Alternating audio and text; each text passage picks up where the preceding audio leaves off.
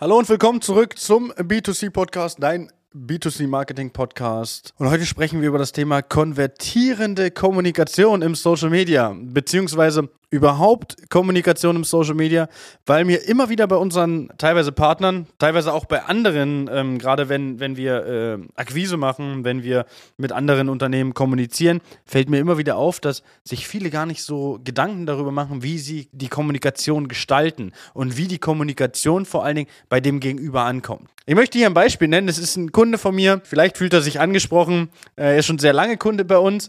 Äh, und damals, als wir angefangen haben, miteinander zu arbeiten, war ich immer so ein bisschen verwirrt, bei dem wir geschrieben hat. Äh, hab dann aber irgendwann zeitnah festgestellt, dass er halt immer so schreibt. Es ist ein äh, sehr langjähriger Kunde, ich mag ihn sehr, aber ich möchte nicht unbedingt, dass er äh, auf Social Media kommentiert oder dementsprechend äh, mit dem mit den äh, Kunden kommuniziert, weil da kann das dementsprechend falsch ankommen. Ähm, es ist so, dass äh, dieser, dieser Partner von uns alles, was er schreibt, mit einem Ausrufezeichen schreibt. Das fand ich am Anfang ein bisschen merkwürdig, alleine weil ich bin so ein bisschen, ich möchte jetzt nicht sagen, dass ich so einen kleinen Kommunikationsfetisch habe, aber ich achte ziemlich darauf, wie Leute A reden und B auch schreiben ähm, und wie die Kommunikation dann dementsprechend ja ist. Und hier ist es einfach der Fall, dass wir, wenn wir hinter alles ein Ausrufezeichen setzen, es immer so ein bisschen anschreiend wirkt. Das heißt, es geht dann, hallo Chris, Ausrufezeichen, wir müssen das noch ändern, Ausrufezeichen. Was habe ich am Anfang gedacht? Ich habe mir immer gedacht, so, um Gottes Willen, dieser Kunde ist gerade angepisst. Warum auch immer. Danach telefoniert und er war der netteste Mensch der Welt. Wir haben uns auch dann äh, auf der Area 30 mal live getroffen und dementsprechend ähm, war er auch da der netteste Mensch der Welt. Und äh, dementsprechend macht er sich da gar nicht so Gedanken darüber, wie die Kommunikation bei anderen ankommt. Und das merken wir oft beispielsweise in der Kommunikation auf Social Media. Wenn man als Unternehmen agiert, auf einen, auf einen Kunden antwortet, dann wäre es natürlich praktisch, wenn man nicht schreibt auf die Frage, hey, habt ihr noch Kapazitäten? Oder hey, äh, ich bin auf der Suche nach Küche XY von Firma XY. Dann zu schreiben, ja, haben wir da.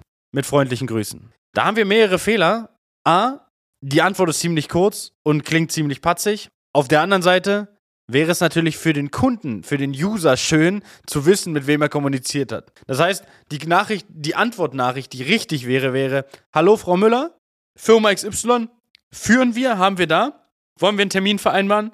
Beste Grüße, Herr Meier. Sodass, wenn die Frau Müller jetzt hingeht und sie ruft im Unternehmen an, natürlich dann dementsprechend einfach weiß, auf wen sie sich berufen kann. Das wäre praktisch, wenn sie anrufen kann. Ich habe mit dem Herr Meier auf äh, Instagram geschrieben, der hat mir gesagt, ich soll XYZ. Wenn ich das aber nicht drin habe, wird es mit dem Anrufen schwierig, weil man kennt es vielleicht selbst. Ja, ich habe da mit irgendjemand gesprochen, ist halt keine coole Kommunikation. Das ist halt ein Anruf, den tätigt keiner so wirklich gerne. Weil was bringt es mir zu sagen, ja, ich habe da mit irgendjemandem gesprochen, wenn dann dementsprechend ich mit jemandem geschrieben habe, der mir einfach seinen Namen nicht verraten hat. Es gibt ja sogar Unternehmen, die gehen ans Telefon, das hatten wir auch ein paar Mal, und na, nennen nicht mal den Unternehmensnamen. Und ich weiß dann am Ende nicht mal, dass ich da bin. Frau Meier hier, am Ende denke ich mir, bin ich jetzt überhaupt beim richtigen Unternehmen? Das ist so ein, so ein ziemlicher Punkt. Und es, ich sehe das auch immer wieder in der, in der Kommunikation auf Social Media. Es muss einfach so geschrieben werden, als wenn man sich unterhält. Als wenn man ein Verkaufsgespräch macht. Nur kurz zu antworten, um geantwortet zu haben, nein, haben wir nicht, ist keine Kommunikation kommt ein bisschen komisch rüber. Das heißt, am Ende ist Kommunikation in den sozialen Netzwerken eigentlich das wichtigste Thema, einfach aus dem Grund, dass wenn der Kunde Interesse hat am Produkt XY, dann ins Unternehmen kommt oder anruft oder eine E-Mail schreibt, der Kunde sich hier auf der einen Seite auf jemanden berufen kann, der das gesagt hat, weil es gibt nichts Schlimmeres für das Unternehmen, als wenn jemand was geschrieben hat Armatur XY haben wir da. Jetzt kommt der Kunde ins Unternehmen und sagt, ich habe da mit irgendjemandem geschrieben, der hat mir gesagt, die Armatur ist da. Jetzt ist die Armatur aber nicht da. Und jetzt muss A erstmal rausgefunden werden, wer hat da jetzt mit wem kommuniziert, wer hat das gesagt.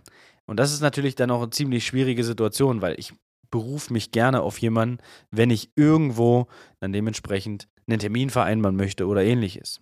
Das ist einer von vielen Punkten, die mir aufgefallen sind, aber die Kommunikation auf Social Media ist ultra wichtig. Die ist eigentlich so das Wichtigste, weil es kann ziemlich schnell sehr patzig rüberkommen, wie ich das schon am Anfang gesagt habe. Es kann ziemlich schnell, nennen wir es auf gut Deutsch, angepisst rüberkommen.